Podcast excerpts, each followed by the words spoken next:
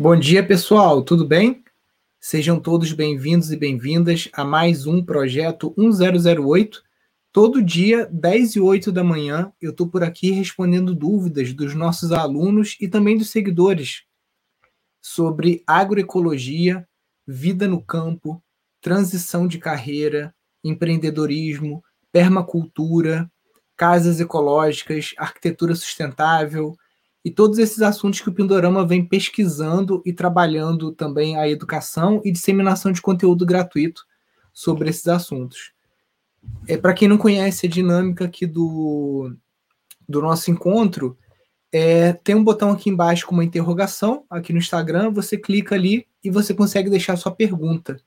Evita deixar a pergunta nos comentários, porque geralmente você não vai ser respondido porque o comentário passa muito rápido, não consigo acompanhar. Cada pessoa que entra, tá vendo aqui embaixo, vai subindo o comentário. E aí nisso a gente vai ficando perdido. E o Instagram ele organiza melhor as perguntas quando as pessoas clicam nesse botãozinho da interrogação. Então clica ali. E já quero também pedir para você um favor. Aqui do lado da interrogação tem um botão com aviãozinho. Então clica ali agora, escolhe 10 pessoas para você clicar nesse botão azul enviar e depois você clica concluir ali embaixo e manda para 10 pessoas para a gente chamar mais gente para essa live, porque quanto mais pessoas a gente tiver aqui todos os dias, mais pessoas vão ter sucesso nessa transição da cidade para o campo, mais pessoas vão ter sucesso nos seus projetos de casas ecológicas, de arquitetura sustentável, e assim a gente vai conseguindo juntos, né, nós, Instituto Pindorama, e vocês que estão aqui todo dia com a gente, é, construir uma massa crítica de pessoas no Brasil e em Portugal também, e os outros países que estão acompanhando a gente aqui, Moçambique, Cabo Verde, né? É, toda a comunidade lusófona, a gente vai conseguindo criar essa massa crítica de pessoas que têm uma consciência de que a permacultura, de que os sistemas sintrópicos vão ser a chance, digamos assim, que a humanidade vai ter de continuar aqui no planeta com uma vida próspera, né, e não com uma vida de sobrevivência.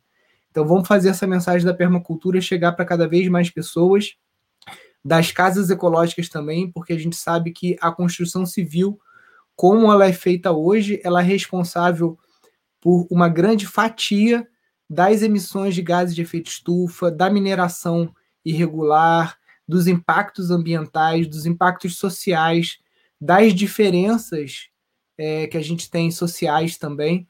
Então, arquitetura é de baixo impacto ecológico, arquitetura de interesse social, que é um dos assuntos que o Pindorama trabalha, ela tem que ser disseminada. Mais profissionais da área têm que saber sobre isso, arquitetos, engenheiros, técnicos de edificação.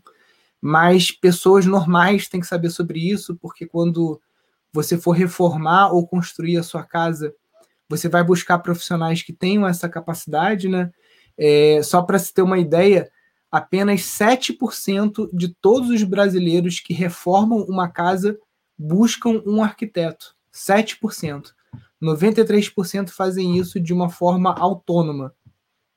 E muitas vezes fazendo errado, comprando material a mais, desperdiçando dinheiro, né? Então a gente tem que fazer essa rede de ajuda e a gente tem os nossos canais lá no Telegram de alunos, canais de informes. Então junto a gente vai seguindo aí para disseminar essas mensagens. Ó, a primeira pergunta aqui. A Maria Inês, psicóloga, diz: Estou indo morar num sítio. Quero plantar. Dicas por onde começar. Maria Inês, é, primeiro, a gente gasta é, muito recurso e muito tempo nas mudas e nas sementes, nas culturas principais. Só que a gente esquece de uma coisa muito importante que é o preparo do solo, tá?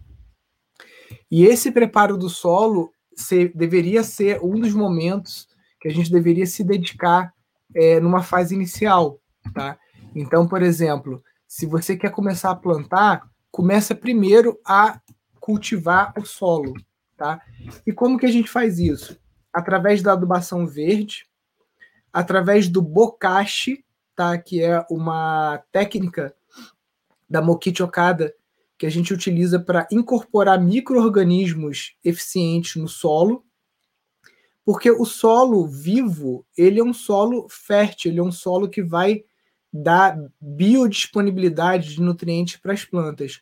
Um solo morto, um solo compactado, um solo que foi pisoteado por gado muitos anos, que está só com capim, ele é um solo mais difícil de você cultivar. Então, muitas vezes as pessoas, na ansiedade, é, na afobação, elas querem já ir direto cultivar a, a, a cultura de interesse, digamos assim, uma mandioca, um milho, um café, uma banana, quando que se você pisar um pouco no freio, a permacultura fala de soluções pequenas e lentas.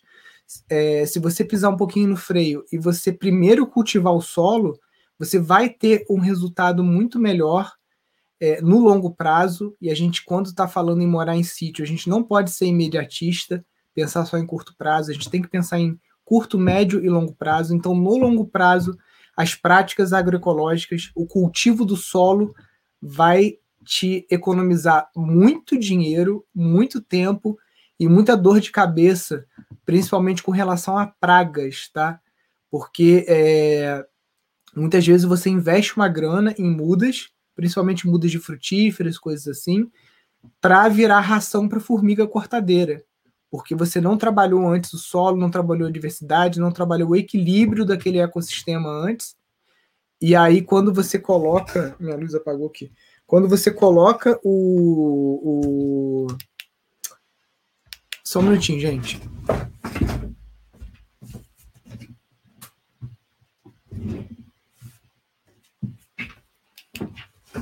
Eita ferro, peraí. Tá com mau contato aqui no monitorzinho que eu uso.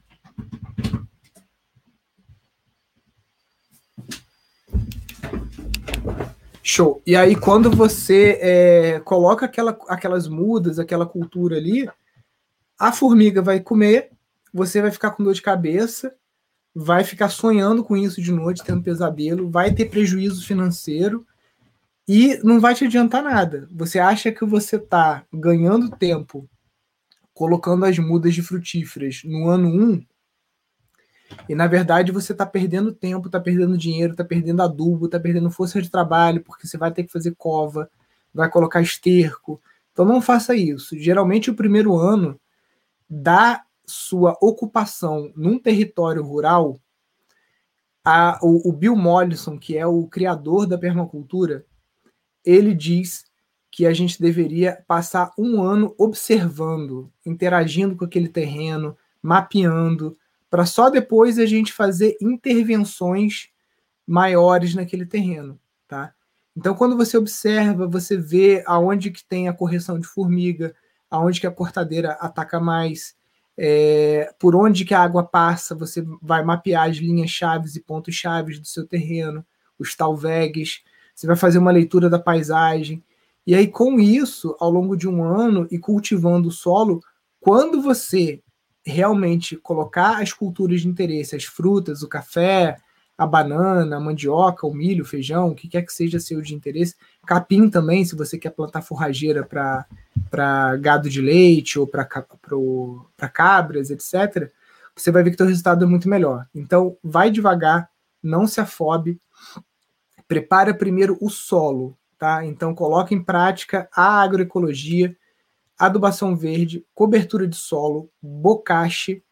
Se você puder inocular também as adubadeiras verdes com é, risóbios, né? Que isso aqui no Brasil você consegue na Embrapa. É, eles te mandam pelo correio, é tipo um pozinho que você vai misturar com água e vai colocar aquilo ali nas sementes de mucuna, por exemplo, e a mucuna vai trabalhar junto com os risóbios pegando mais nitrogênio ainda do ar e fixando esse nitrogênio no solo. Ele vai estar mais biodisponível para as plantas. Tá bom?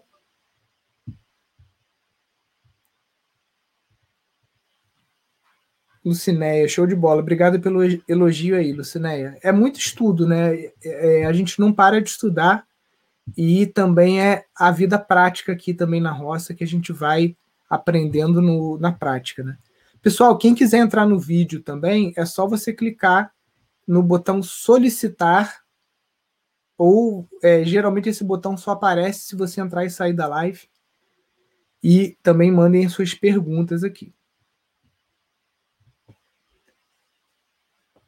A Dani Pantusa diz: terreno de mil metros, bem inclinado e com muitas árvores grandes, bem sombreado, indica algum consórcio? Então, Dani, mil metros eu acho que é a área do terreno, não é a altitude, né? Geralmente, terreno inclinado e sombreado, o pessoal acaba partindo por um café, né? Para um, uma micro safra de, de, de café gourmet. É, dependendo de onde você está também vai o cacau, né? Então tem que saber um pouquinho mais aí sobre a tua localização, bioclima, etc. Mas não pensa em consórcio, pensa sempre em agrofloresta, tá? Em extrato grande, médio, baixo, é, em curto, médio e longo prazo também. Então pensa sempre na agroecologia como solução para você conseguir desenvolver o melhor consórcio possível para a tua região.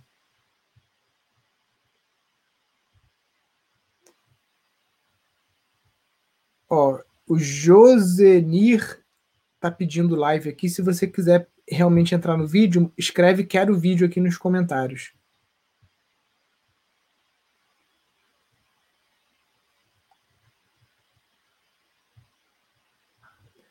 A Mônica pergunta: Bom dia, posso cavar uma vala no chão, forrar com lono, lona e improvisar um tanque para tratar bambu? Pode sim, tá, Mônica? Inclusive, alguns alunos nossos fazem exatamente isso que você está falando. Agora, o que, que é importante? Não use aquele plástico preto porque ele é muito fininho. Então, de preferência, usa um plástico de estufa mais grosso, um pouquinho, tá? E você dobra ele também para você evitar, porque é, é uma solução que é muito prejudicial para o meio ambiente? Não. Agora, se você faz um tanque grande de 5 metros, né, por um, por exemplo, você vai ter 5 mil. 5 mil não, porque a gente não enche o tanque todo, a gente enche a metade do tanque, né? Então, se você faz um tanque de 5 por 1 por 1, você vai encher metade dele, você vai ficar com 2.500 litros. 2.500 litros, você vai colocar aí. É... Deixa eu fazer a conta aqui. Peraí.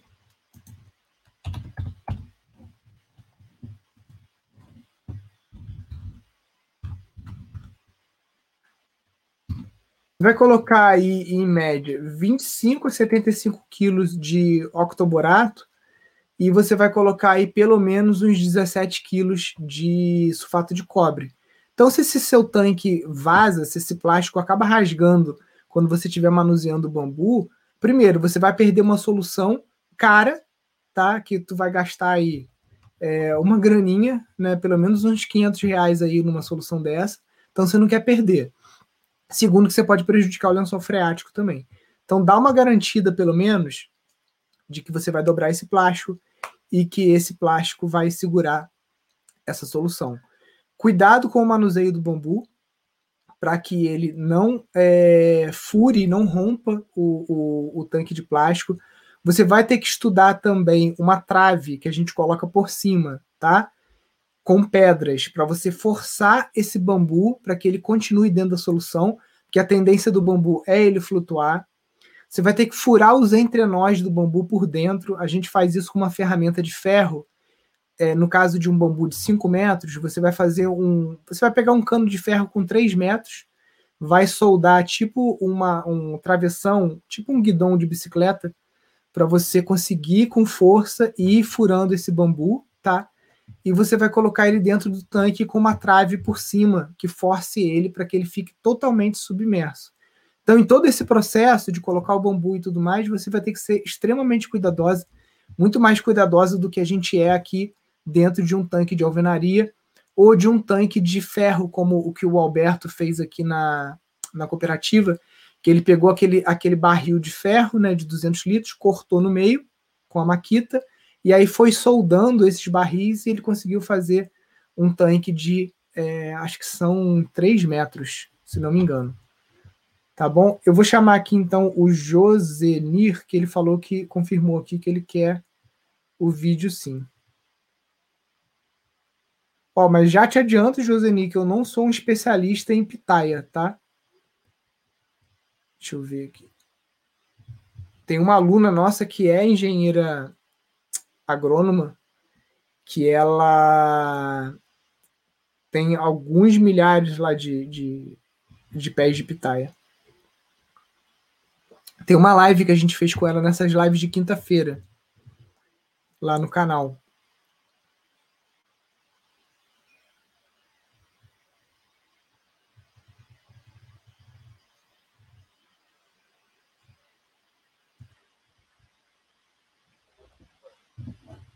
Opa, Josenito, tudo bem? Bom dia.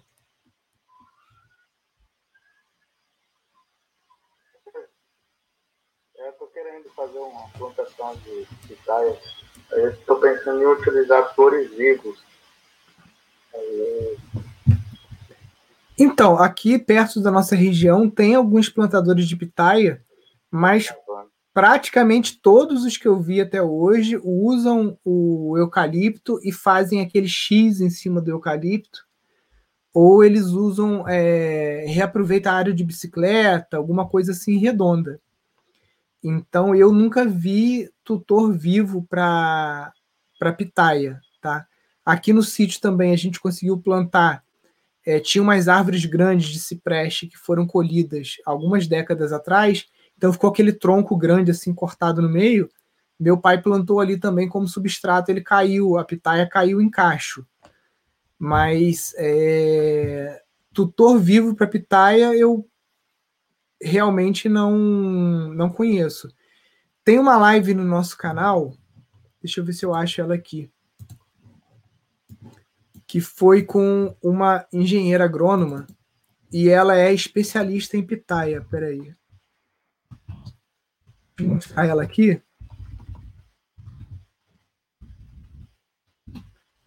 Ó, deixa eu virar minha tela aqui para te mostrar. Vídeos. Espera aí que eu vou te mostrar qual é a live que foi sobre justamente sobre Pitaia. Hum,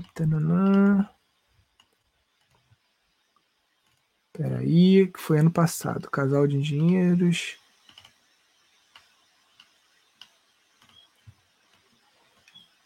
Pessoal aqui geralmente usa é... eucalipto, o eucalipto. Né? É.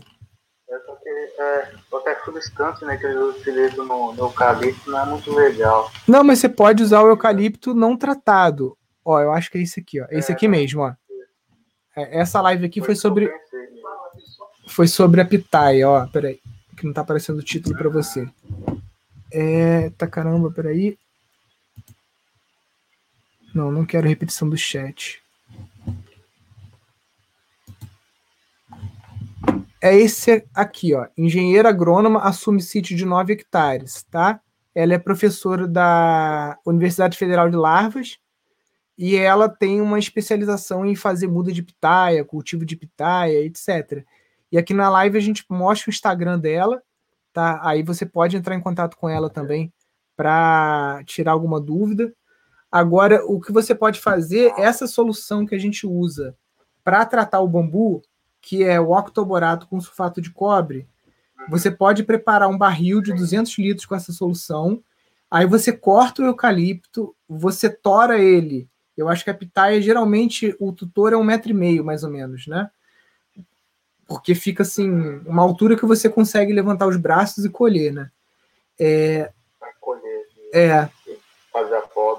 Isso. Então você pode cortar os, os eucaliptos lá com um metro e meio, dois metros, o tamanho que for, botar nesse tanque, só que o eucalipto ele é cônico, ele é assim. Então a base mais larga é sempre para o tanque, porque a bombinha do, do eucalipto, xilema e floema, está puxando a seiva, né? Então você tem que botar a árvore no sentido que ela foi cortada, da raiz para o galho. E o que, que vai acontecer? O eucalipto ele vai puxar essa substância e tanto o sulfato de cobre quanto o octoborato são substâncias que estão na NR64, que é a legislação que regulamenta os orgânicos, então você pode utilizar o tratamento de madeira com essas substâncias. E aí você não vai ter problema para estar tá, é, algum dia certificando essa pitaia, né? Porque realmente o eucalipto tratado ele tem hoje em dia não se usa mais o, o arsênico, o dicromato, mas ainda se usa algumas é, substâncias que são agressivas e que pode dificultar a sua certificação, né? né? E até da consciência, né? É. Consciência. Com certeza, né? Questão de menos. Show de bola, José. bacana. Valeu. Estou até com algumas mudas já, vou iniciar o plantio. É, comecei assim com uns galhos mesmo que eu achei no, no terreno lá, mas aí tem, quero fazer uma plantação mais certinha. É, conversa com essa professora, porque ela tem pitaia amarela, tem da rosa, tem da branca e tem cultivares que já são uhum. me melhorados, né? Então que tem mais produtividade. Show. Valeu. Show? Valeu então, querido. Tamo junto. Querido. Um abração. Eu só não consigo te tirar da live. Não, não aparece para mim o X aqui. Acho que você tem que sair. Show. Show.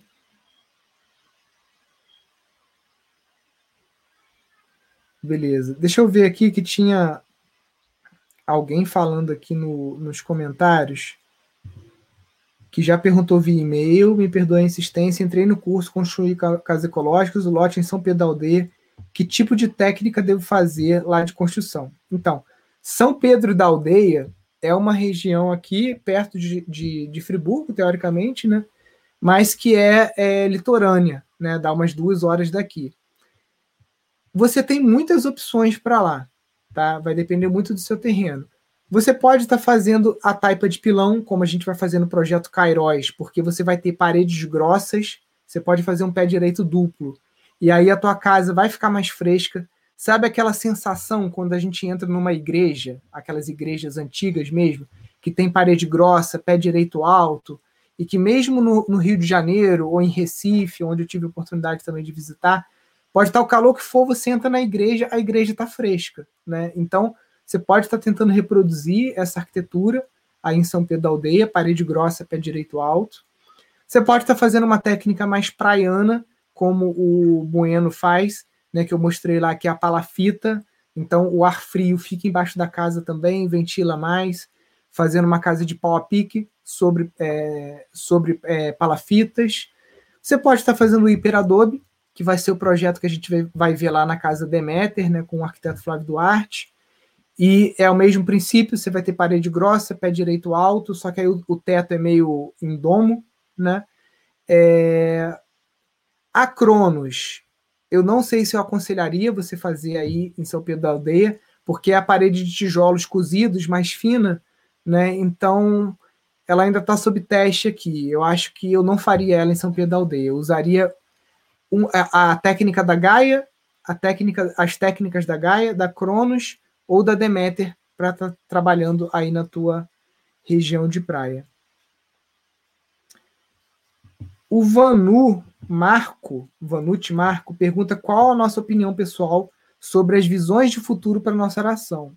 Então, Vanucci, aqui dentro do nosso canal do YouTube, a gente fez um seriado chamado Permaculture-se. Eu estou com o mouse aqui, ó.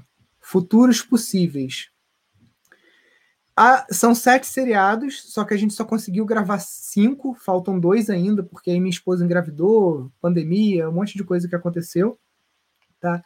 Mas os cinco episódios que tem, a gente fala justamente sobre futuros possíveis dentro de várias áreas. Então, futuros possíveis para espaço construído, né? futuros possíveis para saúde e bem-estar, futuros possíveis para tecnologias apropriadas, educação e cultura. Então, eu sugiro você estar tá dando uma olhada aqui depois no nosso canal do YouTube para a gente. É... Para você estar tá entendendo um pouquinho qual é a visão da permacultura para o futuro da humanidade. Né? Não o futuro só do, do, do Brasil, mas o futuro da humanidade. No Brasil, eu vejo um futuro até mais promissor do que o futuro, por exemplo, na Europa e em outras regiões que a gente sabe que são é, têm problemas climáticos ou estão sujeitas é, mais sujeitas a problemas climáticos do que aqui no Brasil. O Brasil não tem terremoto, Brasil não tem tsunami, Brasil não tem furacão, é, Brasil não tem seca no continente inteiro, a gente tem regiões de seca, mas não é uma predominância, né? Por exemplo, Portugal está sofrendo fortemente né, é, com problemas de secas e incêndios florestais. Não só Portugal, mas outros, outros países da Europa. É, algumas regiões dos Estados Unidos também, como a Califórnia, Austrália. E o Brasil não tem, teve o problema em Araxá, né, gravíssimo, é, mas é mais por cultura, né, o pessoal botar fogo e tudo mais. Mas o Brasil é muito grande, então eu vejo um futuro muito promissor e isso, esse futuro promissor, gente, esquece direita, esquece esquerda. Quem tá lá em cima sempre vai cagar na nossa cabeça. Então não adianta a gente ficar brigando para defender um lado A ou o lado B. É todo mundo filha da puta, não interessa. O cara para chegar lá em cima, ele tem a mão suja. Não interessa quem seja. Não interessa se é do lado A, do lado B. Então não vai ser por aí. Vai ser a gente trabalhando como sociedade civil organizada, tentando é, gerar oportunidade para mais pessoas que estão no caos urbano conseguirem voltar para o campo, porque o Brasil era um país agrário. A maior parte das pessoas, na época dos nossos avós, vivia no campo. E a gente não tinha tanta fome, tanta desigualdade social como a gente tem hoje. O que gerou essa distorção na nossa sociedade foi uma migração em massa para zona urbana. Né? Hoje no Brasil, é, se tem algum geógrafo aqui, mas a estatística que eu tenho na cabeça aqui é que são é, 85% da população urbana, é, população do Brasil hoje está na, na, zona urbana, 15% na zona rural. E se a gente for falar de mundo, em 2012 foi a primeira vez na história da humanidade que a população urbana ultrapassou a população rural. Até 2012 a gente tinha quase que um equilíbrio, 50%, 50%. É, lógico, muito o, o, grande peso disso, China e Índia, né, onde você tem ainda grandes populações rurais. Né? Tive a oportunidade de visitar a Índia e você vê que até hoje ainda é um país muito agrário, né? e a China também. E a partir de 2012, né, vai completar 10 anos que houve essa ruptura desse equilíbrio de metade da população urbana, metade rural. Então, essa mudança vai vir através da gente, sociedade, esquece governo, esquece tudo. É a gente trabalhando, é o, principalmente os empreendedores, as pessoas que geram negócios, que geram modelos de negócios no campo, na cidade, que vão mudar aí a, a, a realidade, tá? Bom, deixa eu voltar para as perguntas aqui.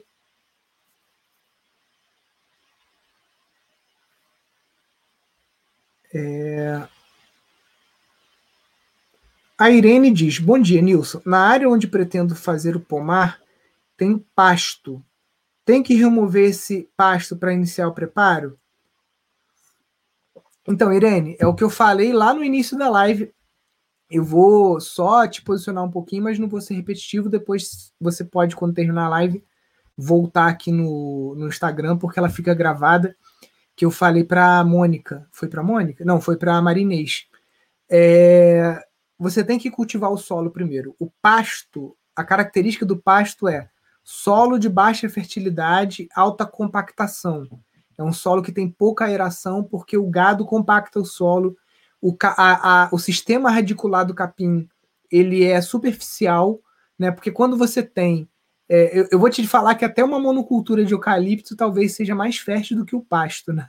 Porque a monocultura, o eucalipto, pelo menos, ele cria um sistema radicular mais profundo, se você cortar aquela, aqueles eucaliptos todos, é, destocar, né, fazer todo aquele processo, a terra está mais aerada do que um pasto. Então, o primeiro trabalho que você vai ter que fazer nesse pasto é descompactação. Você pode fazer isso através do plantio de nabo forrageiro, através do plantio da própria mandioca. Você pode plantar bananeira também. Enfim, como eu falei, cultiva o solo primeiro. Não coloca o pomar no pasto. Você vai só rasgar dinheiro. Você vai rasgar dinheiro.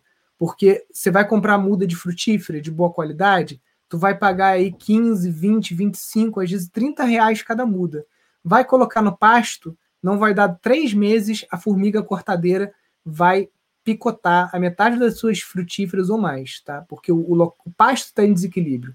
Então, é, se você quer ter o sucesso no teu pomar, eu ficaria de um a dois anos só preparando o solo e fazendo uma agrofloresta né, plantando bastante abacate, banana, frutas que depois que vão gerar grande biomassa, né, a cana, a banana, o margaridão, é, o guandu.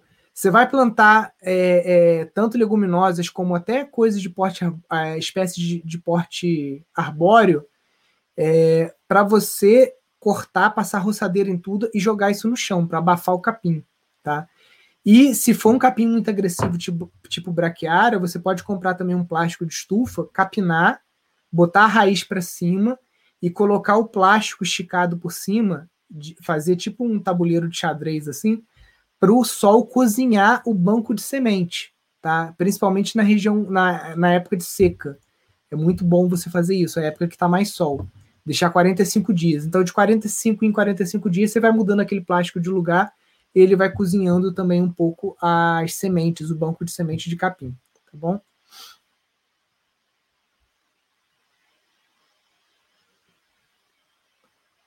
Ó, não é pergunta, só para dizer que estou amando o curso de construção de casas ecológicas. Pô, muito legal, obrigado aí, Adriele, pela sua colocação. É, o curso hoje, a gente está com duas casas em construção, vão ser mais duas. Então, a nossa expectativa é que ainda leve pelo menos oito meses para o curso estar tá completamente pronto, editado, né? Porque ele está sendo feito na durante a construção de quatro casas. Mas, sem dúvida, para quem pensa em construir, o curso hoje está R$ 1.098 e ele está subindo de preço conforme a gente vai conseguindo completar o curso, né? Nossa meta é que esse curso seja vendido por próximo aí a dois mil reais quando ele estiver pronto. Mas agora vocês ainda conseguem entrar no curso quase que pela metade do, do, do valor.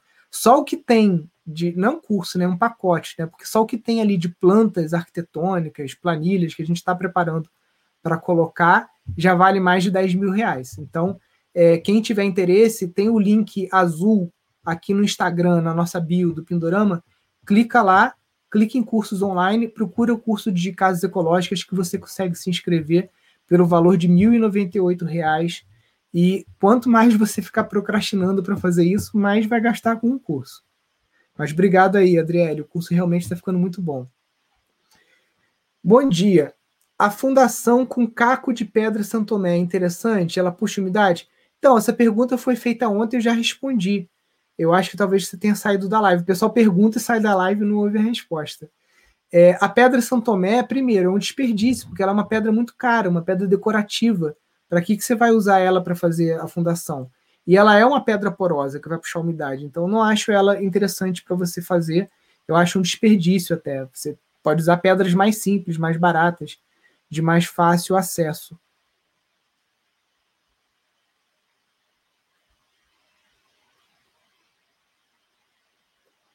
Nilson, o que você acha da técnica de garrafas de vidro para levantar a casa e fundação? Então, fundação da casa com a técnica de garrafa de vidro, eu não acho muito adequado. Eu nunca nem vi fundação com garrafa de vidro. O Michael Reynolds usa para parede, a gente usa também. Tá? Deixa eu, deixa eu pegar aqui o, telefone, deixa eu mostrar para vocês uma que a gente fez aqui no quarto da nossa filha. Peraí.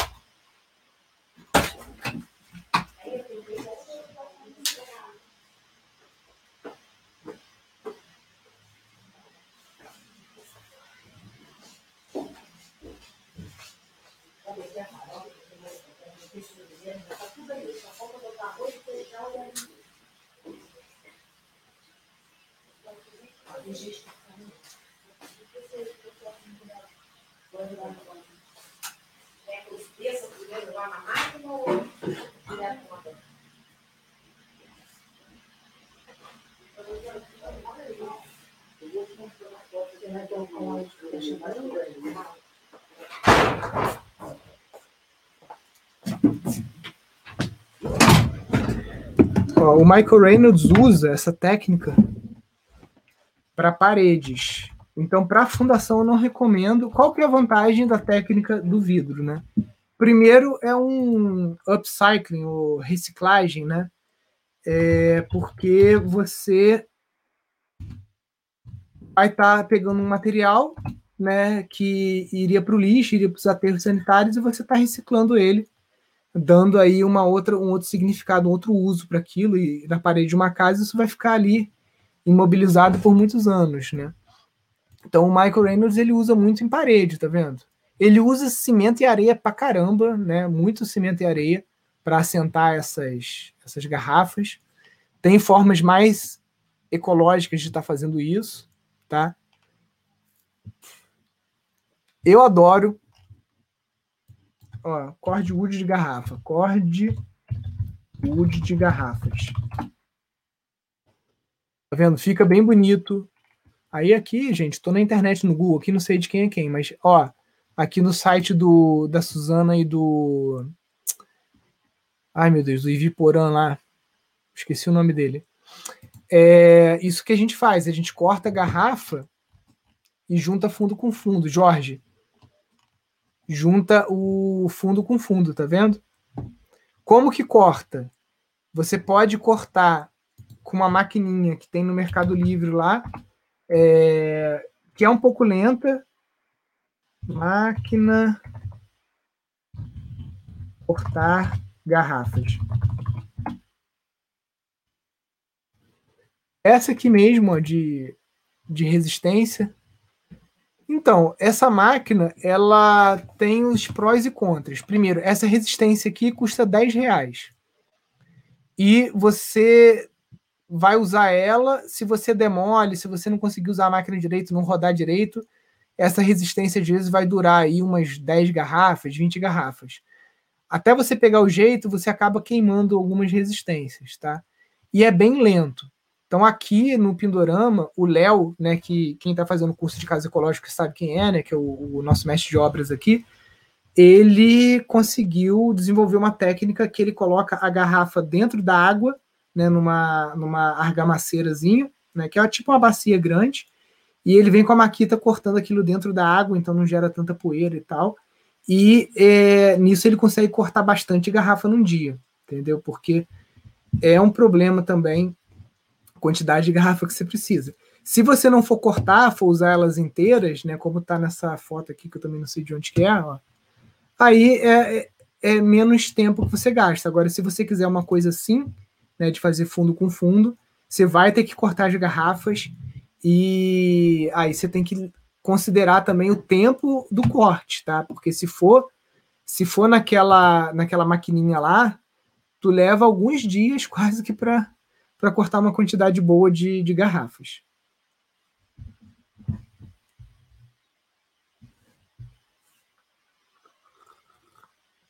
Vamos lá. Ó, os nossos alunos aí, Amores da Floresta. Quando os bangalôs ficam mais afastados, qual a distância mínima entre os bangalôs para fazer o saneamento coletivo? Então, olha, isso depende muito da inclinação do terreno. Por exemplo, aqui no Pindorama, a casa sede ela está a 150 metros do biodigestor aqui de baixo. E eu tenho um desnível de 15 metros, tá? Então, quase que para cada 10 metros desce um, digamos assim. Eu consigo conectar todo o, a parte de cima do sítio lá com o meu biodigestor aqui embaixo, porque eu tenho queda. Se você não tem queda, se você está numa região do Brasil que que as terras são mais planas, aí quanto maior a distância, mais você vai ter que aprofundar essa vala e mais a tua força vai ter que ser baixa. Isso pode ser um problema, porque talvez você tenha que usar até retroescavadeira com aquela aquela pazinha menor que eles têm, né? Não é aquela caçamba grande, é aquela menorzinha para manilha, né? Então isso pode ser um problema para você. Então não é que tem uma distância mínima, você tem que fazer o, o, o teu estudo aí para ver o que, que, é viável, né? Porque esses canos são caros também. O biodigestor não tem cheiro. Então a minha casa está a menos de 15 metros do biodigestor, não tem nenhum tipo de perturbação aqui para a gente com relação a, a, a odores.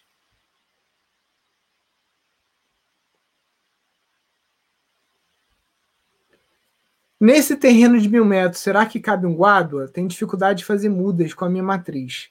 Então, eu tenho um pouco do medo do guádua, né? Porque o guádua, ele é um bambu semi-entorcerante semi ou semi-alastrante, né? Ele não é só entorcerante, ele vai se alastrar pelo seu terreno, mesmo que demore muito mais do que o filostax.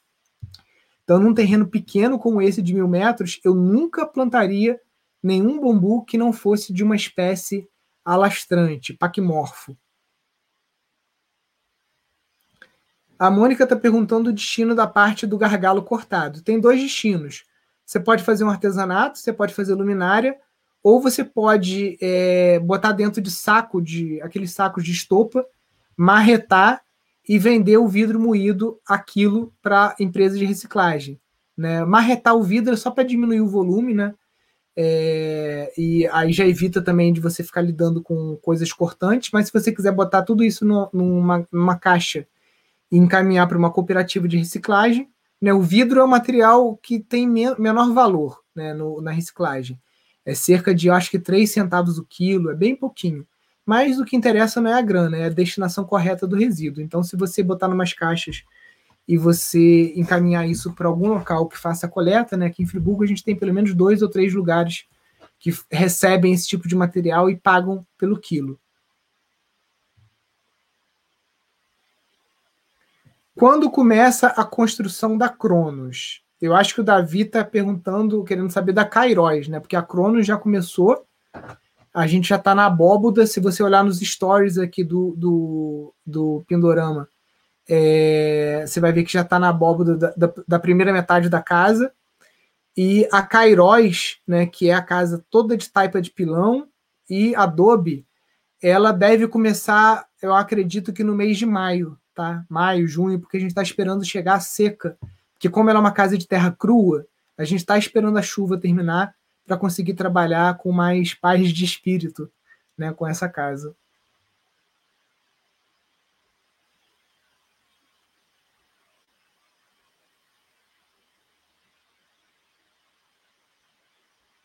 Vamos lá.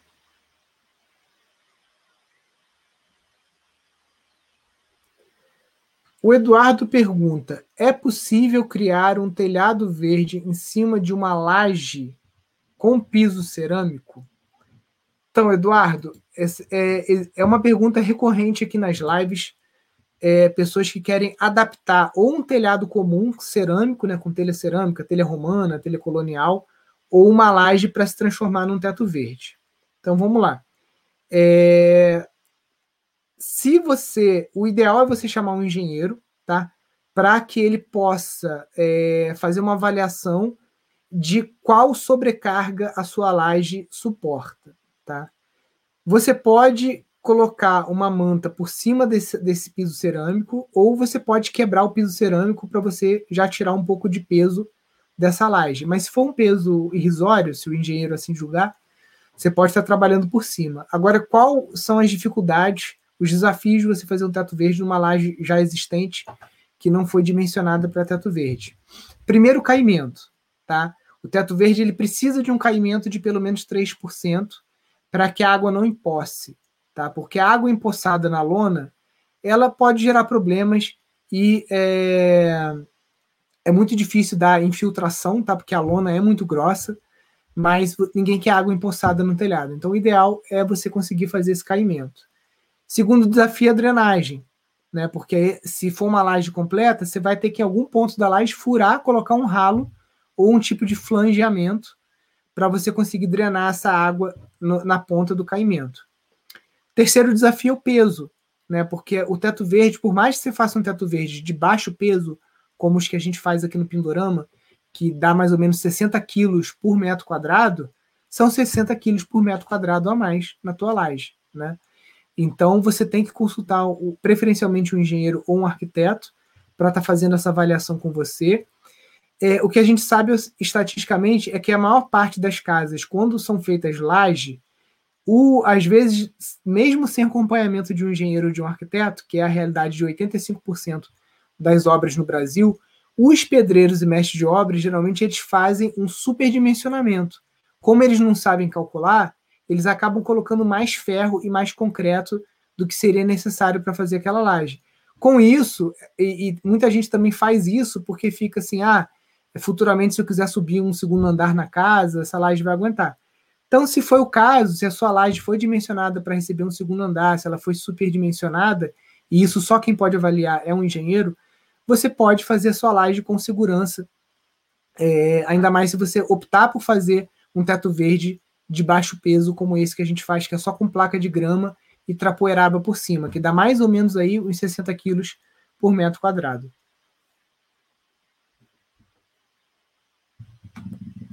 Ó, o Pereira diz que ainda não iniciou o curso e vê que o curso já começou. Pereira, os nossos cursos, eles são assíncronos, ou seja, as aulas são gravadas. Então, por exemplo, tem gente que compra o nosso curso de gestão de empreendimentos sustentáveis porque tem a, a intenção de comprar um sítio, nem tem um sítio ainda, e não assiste o curso de início, está comprando agora só para garantir o valor que está mais em conta. Então, não tem problema. Se você comprar o curso e não assistir, você tem um período para você assistir ele. Se expirar, você pode pedir uma renovação, tá? E é gratuita essa renovação.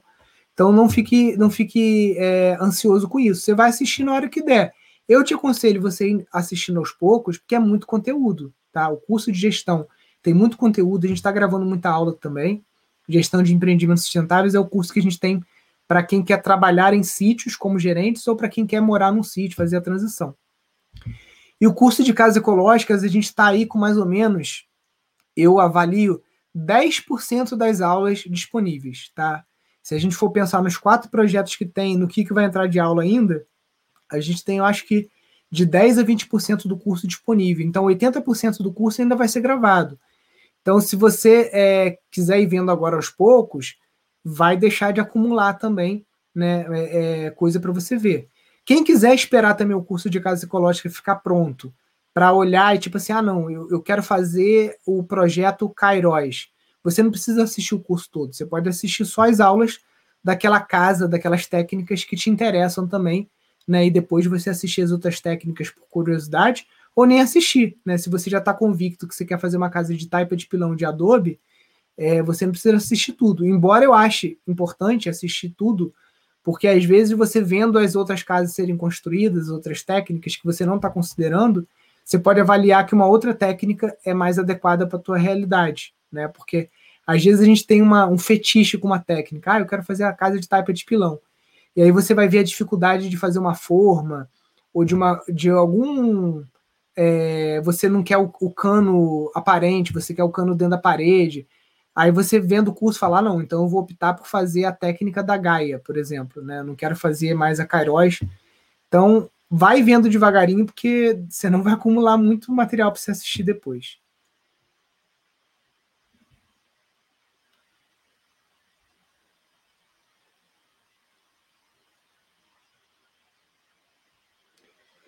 Em uma casa convencional, como deixar as paredes mais saudáveis? Então, é, primeiro passo é você nunca mais passar uma tinta souvenir ou qualquer tinta dessas é, que vem em lata comprada na tua parede. Nunca mais compre nenhum tipo de material como esse para passar na tua parede. Segundo, nunca mais compre nenhum tipo de massa corrida, essas massas plásticas, massa PVA, para você passar na tua parede. Primeiro ponto é esse. Quando você for fazer uma reforma na tua casa e você for raspar essa tinta, né, for refazer, já opte por fazer um reboco de terra ou uma tinta ecológica, uma gel tinta, né? Então, o primeiro passo é esse. Se você tem algum problema de excesso de calor na sua casa e você quiser fazer um reboco, né, com uns dois centímetros e meio mais ou menos de espessura na, nas paredes que tomam mais sol, por exemplo, parede oeste, parede norte, você pode estar fazendo isso também do lado de fora da tua casa, tá fazendo um reboco né, de barro e areia e esterco para você estar tá, é, também preservando aí uma, uma, uma, incorporando na parede uma característica é, térmica melhor, né, um isolamento térmico melhor.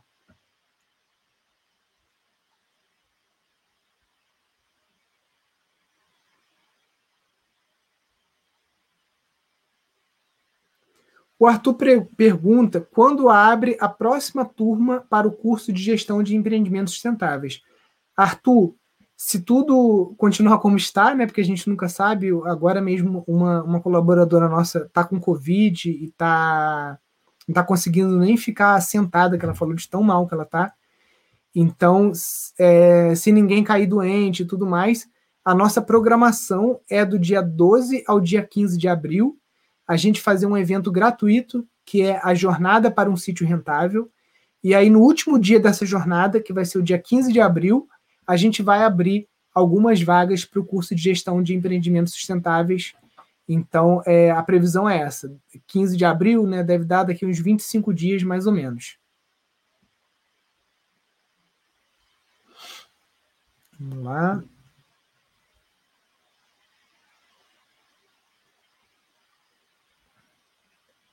A Antônia pergunta: Nilson, consigo diminuir o peso da taipa de mão utilizando copinhos de garrafa PET? Pode ser uma solução, Antônia. O Marcelo Bueno ele utilizou bolinha de papel, só que dá muito trabalho você ficar amassando essas bolinhas. E aí depois ele foi para aquela caixa, cartela de ovo. Deixa eu mostrar aqui, ó, cartela de ovo.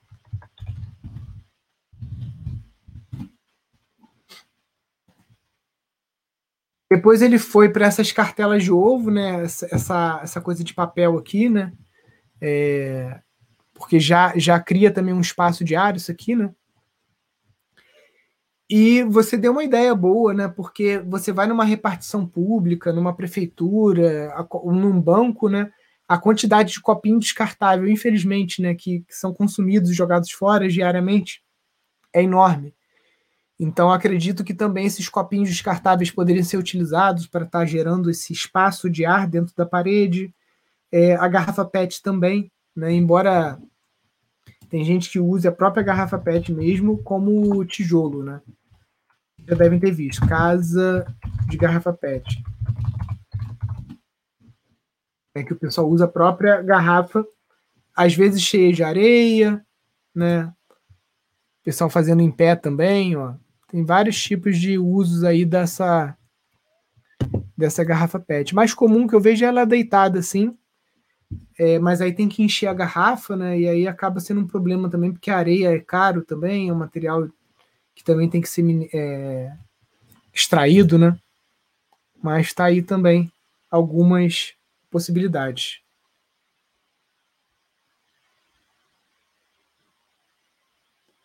Soluções de bioconstrução para levantar muros em terrenos urbanos.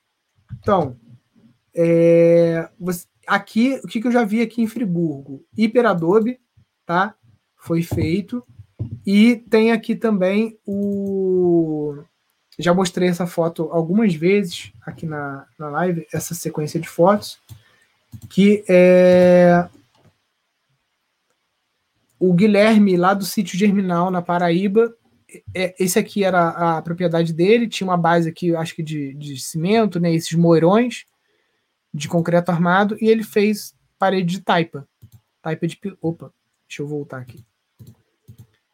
Ele fez taipa de pilão.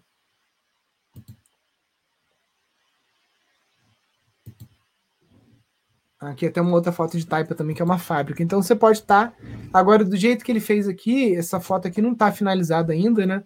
Porque aqui por cima ele ainda ia colocar uma pingadeira, né? Pode ser telha, alguma coisa, para evitar que a chuva fique escorrendo na parede. Então, uma pingadeirazinha que você coloca aqui em cima já vai ajudar bastante. É, você tá evitando erosão nessa parede.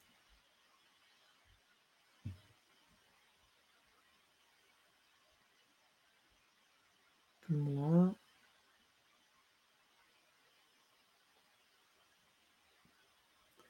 Ó, a Zezé está perguntando se ela pode plantar salsinha numa bacia de cimento de amianto. O que, que eu faria, Zezé? Forra essa bacia com um plástico de estufa, um plástico grosso. É, você consegue até de graça alguns tipos de lona, essas lonas que o pessoal usa em outdoor, em evento. Tem muitas gráficas aqui que doam essas lonas para o pessoal que faz bolsa, costura bolsa. Então, usa alguma coisa grossa, alguma lona grossa, para você estar tá isolando o amianto, porque o amianto ele contamina o solo, ele faz mal para a saúde, né? E eu não tenho como te dizer se a planta vai puxar o amianto ou não, porque eu não sou bioquímico. Mas eu faria uma, uma, uma proteção nessa, nessa bacia de amianto aí com um plástico, alguma coisa assim.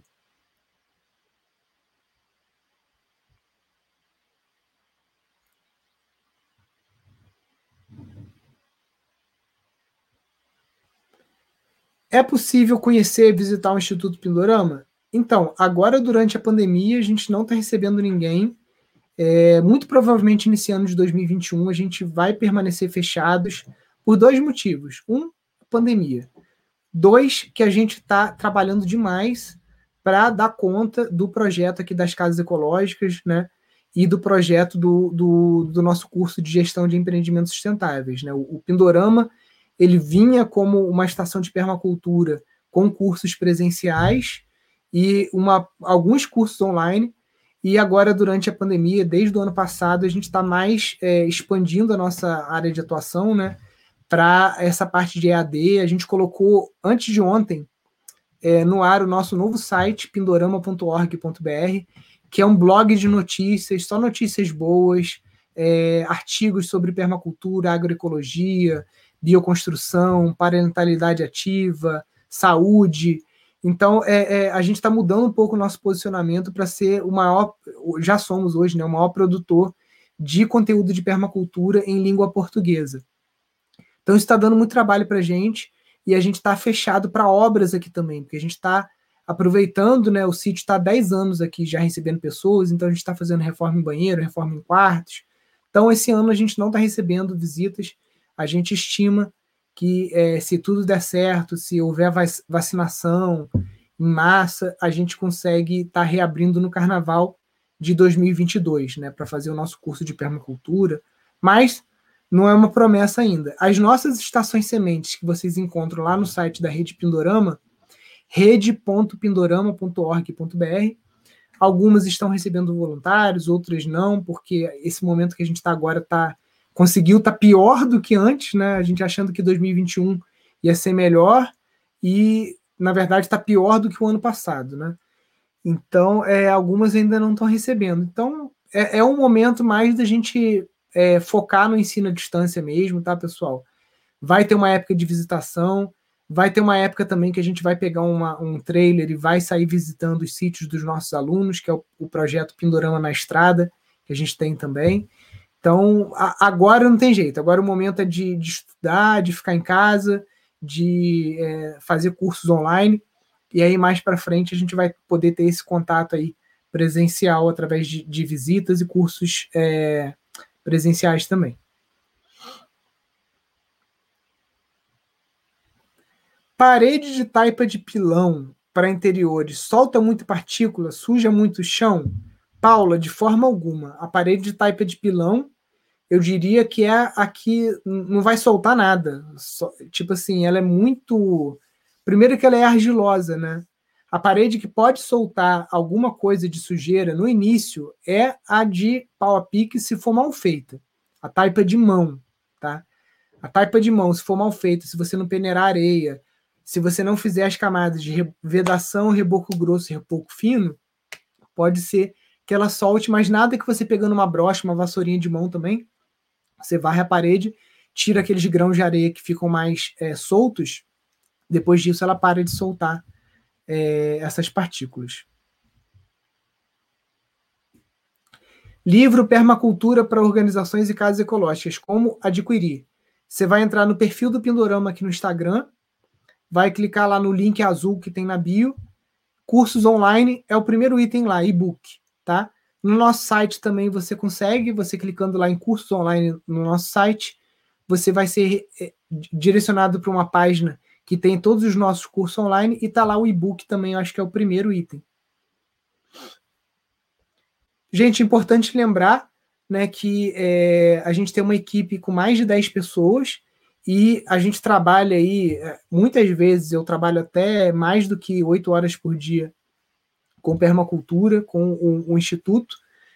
E o, a colaboração de vocês, quando vocês compram um e-book nosso, que é R$ reais, quando vocês se matriculam no curso, é o que dá fôlego para a nossa organização crescer, para a gente alcançar o maior número de pessoas, para poder fazer os editais. Deixa eu mostrar aqui o edital, porque é uma coisa que eu tenho que estar tá sempre mostrando, que o pessoal está esquecendo de se matricular, edital, empreendimentos. Deixa eu ver se aparece aqui, Pindorama. Ó, esse edital aqui está no ar, tá? Edital de premiação de empreendedores rurais. Então, é, quem é aluno do Instituto tem mais chance de ser contemplado, porque 50% das vagas do edital são prêmios de até 10 mil reais. 50% das vagas são para alunos do Instituto Pindorama, no Brasil, Portugal, qualquer lugar, tá? O pessoal de Portugal vai receber isso, vai ter uma conversão né, do câmbio. Infelizmente, vai receber um pouquinho menos líquido, né? Porque tem a taxa de remessa de valores. Agora, o pessoal do Brasil recebe o, o dinheiro aí, transferência Pix, tá? É, tudo que você tem que fazer é acessar esse formulário e você preencher os dados, tá? Do seu empreendimento e você fazer o Canvas aqui embaixo. Então, quem é aluno do curso de gestão vai conseguir também fazer esse Canvas aqui, que é o modelo, de, o plano de negócios, mais fácil do que quem não é aluno. Mas o edital não é a, exclusivo para alunos do instituto, tá? Qualquer pessoa pode participar, só que a gente é, 50% das vagas a gente destina para os alunos, né? Porque são os alunos do Pindorama que dão fôlego para gente, inclusive poder fazer uma coisa como essa, né? Que é uma premiação em dinheiro para é, editais. E é uma coisa que vai se tornar cada vez mais frequente, tá? A gente está fechando, se Deus quiser, o convênio com a Universidade Federal, então a gente vai ter alguns editais de pesquisa, vamos ter editais de aceleração de empreendimentos, não só rurais, mas outros empreendimentos sustentáveis. Então, continua acompanhando a gente, porque a gente também quer retornar para a nossa rede né, essa, toda essa abundância que vocês estão gerando para a gente, através de editais de premiação, editais de fomento e de aceleração, porque a gente quer que os nossos alunos voem longe. Né? Um dos editais que a gente com certeza vai fazer é terminando o curso de casas ecológicas, todas as aulas no ar, a gente quer fomentar que os nossos alunos é, do curso de casas ecológicas abram empreiteiras que possam ajudar outras pessoas a construir as suas casas com técnicas ecológicas. Então a gente vai ter editais de fomento também, que esses editais de fomento para casas ecológicas vão ser exclusivos para alunos do curso de casas ecológicas, tá? É, por quê? Porque você tem que saber as técnicas, tem que estar tá bem é, embasado aí é, tecnicamente para que você possa abrir a sua empreiteira na sua região e a gente possa até te indicar como um construtor, porque todo dia a gente recebe e-mail, Nilson, tem alguém para indicar, eu quero fazer uma casa em Teresópolis, quero fazer uma casa em Paraisópolis, quero fazer uma casa em Pirinópolis. Então, a gente do Brasil inteiro pedindo indicação para a gente e a gente quer indicar os nossos alunos. Né? O Pindorama não quer concorrer com os alunos, a gente não constrói, a gente não faz projeto. A gente quer justamente indicar os alunos que são engenheiros e arquitetos para fazerem projetos, a gente quer indicar os alunos que são bioconstrutores para construírem essas casas. Então, é, mais um incentivo para vocês entrarem no curso online de casas ecológicas é que vocês vão ter acesso aí a editais de aceleração e de fomento. A gente ainda não sabe valores, mas eu acredito que seja pelo menos uns 10 mil reais, tá?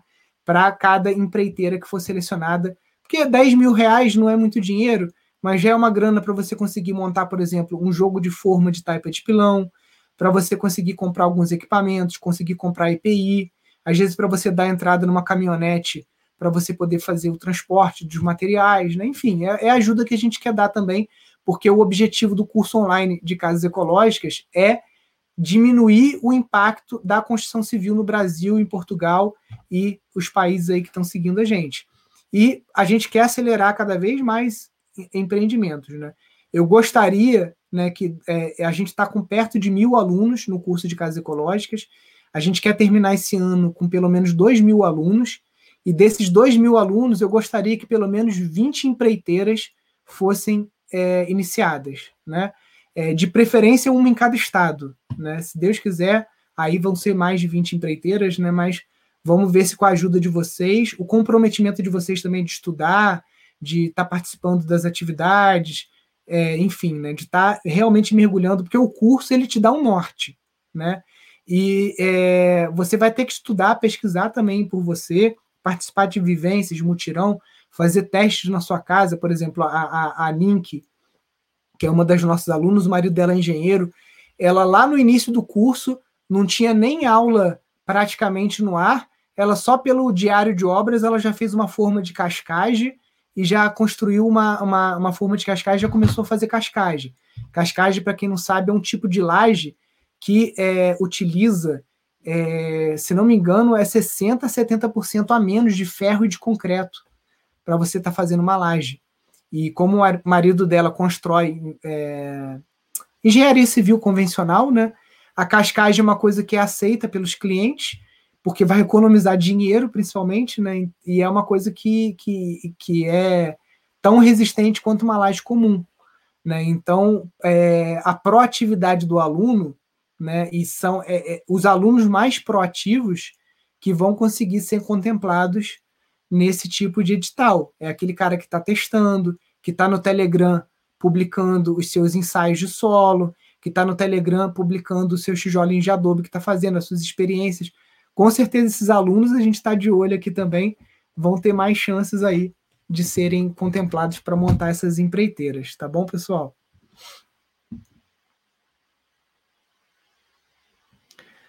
A sugestão da taipa para murar o terreno, qual o tratamento precisa fazer para resistir ao tempo? Então, é, você poderia estabilizar essa taipa de pilão fazendo um solo cimento, que é o, o como esse tijolinho aqui.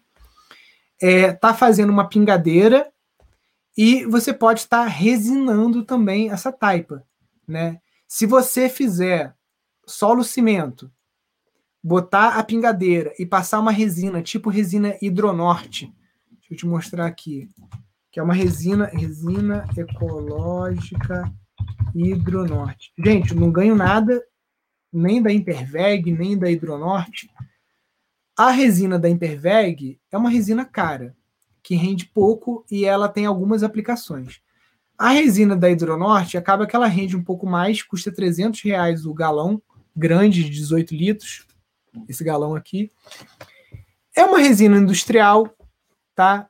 Só que a pegada de carbono, se você fosse construir um muro de concreto armado, bloco de cimento, cintamento de, de vergalhão e tudo mais, eu acredito que você fazendo um muro de taipa de pilão, oito partes de, de terra para uma parte de cimento, fazendo a pingadeirazinha e passando a resina, você vai ter um muro aí que vai durar muito tempo e a tua pegada de carbono vai ser bem menor do que se você fizesse tudo de concreto, tá?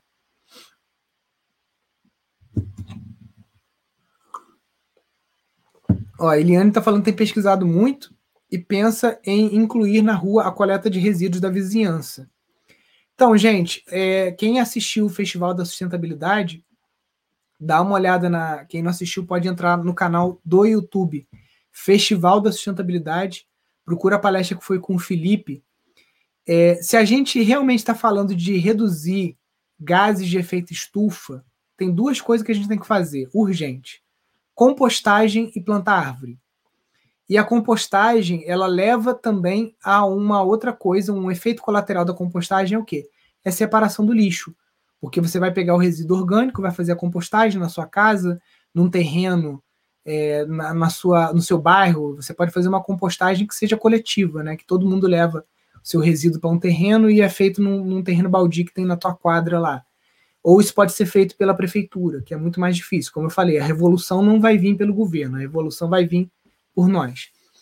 Então, separação do lixo. Você também pode ter um local que você junta papelão, alumínio, essas coisas todas. Você liga para a cooperativa de catadores, eles vão lá buscar. Entendeu? Você precisa, ah, não quero nem ganhar dinheiro com isso, é só destinar corretamente. Então, a melhor coisa que a gente pode fazer é a separação do lixo, compostagem, é, separação do lixo, depois plantio de árvores, agrofloresta, tudo mais é, para a gente ir conseguindo diminuir um pouco a cagada que a gente veio fazendo como comunidade global.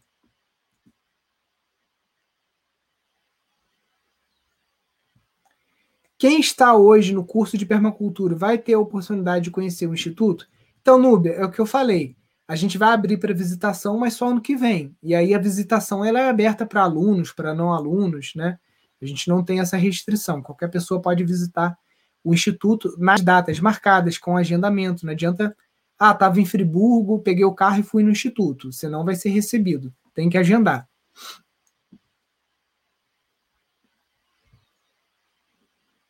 Vamos lá.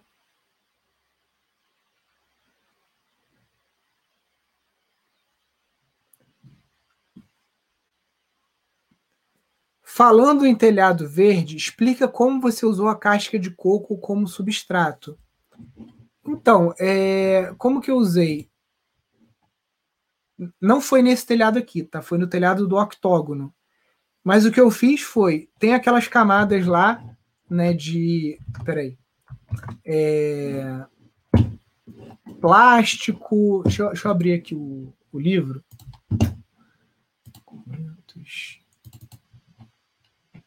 Ah, não, peraí, aqui no 1008 tem imagens. Ó, aqui tem as camadas para você fazer um teto verde, certo?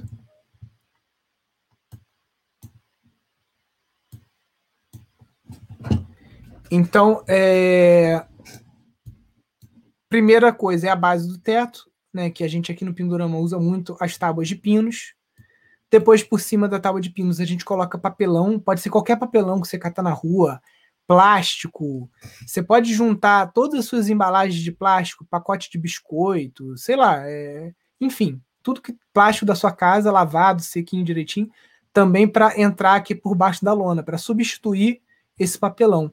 Porque o papel do papelão, ou de qualquer coisa que você colocar aqui entre a tábua de pinos e a lona, é só amortecimento, para quando você pisar na lona, e se tiver um parafuso, alguma coisa aqui com a cabeça um pouquinho mais alta, você não rasgar essa lona, não criar um furo. Então aqui pode ser papelão, pode ser resto de embalagem de plástico, se você quiser. Aqui, ao invés da terra, que eu coloquei a fibra de coco. Como que eu fiz essa fibra de coco? Todo dia, suco verde aqui em casa, Aí eu pego o facão, parto o coco no meio. Partir do coco no meio, vai para compostagem. Só que o coco não composta, né? Ele fica ali dois anos ali e não composta. Ele vira uma, uma fibra muito doida ali. Então essa fibra eu juntava dentro de um saco, dava marretada e aí pegava esse saco do coco já marretado, compostado, passava numa picadeira comum. Não é uma picadeira própria para coco. Existe uma picadeira própria para coco se na sua propriedade tiver muito coco, às vezes vale a pena você investir, porque ela custa uns 3, 4 mil reais. A picadeira comum custa mil e pouco. Então aqui onde está escrito terra, eu coloquei fibra de coco, e aí por cima da fibra de coco eu coloquei um pouco de terra, e aí coloquei a trapoeraba, não coloquei placa de grama, tá? Eu só coloquei fibra de coco, joguei um pouco de barro e areia por cima da fibra de coco e vim com as mudas de trapoeraba por cima e um abraço. Acabou Teto verde, de baixo peso, baixo custo. Show, pessoal. Olha, muito obrigado pela participação de todos. Essa live fica gravada aqui no Instagram, fica gravada no YouTube também. Se você não teve sua dúvida respondida hoje, volta amanhã, que a gente está aqui todo dia 10 e 8. Estou com uma caixinha de perguntas abertas também aqui no Instagram, então você pode digitar sua pergunta lá. Se for uma pergunta que der para eu responder por texto, alguma coisa assim, eu respondo por lá, senão eu deixo para responder amanhã. Gente, ajudem a divulgar o projeto. Então, acabando a live, ela entra aqui no IGTV, né? ela vai entrar no feed do, do, do Instagram. Clica no aviãozinho, compartilha com seus amigos. Tem com certeza muita gente que acharia interessante é, tudo isso que a gente falou aqui no dia de hoje. Show, pessoal. Fiquem com Deus. Até amanhã. Um grande abraço. Tchau, tchau.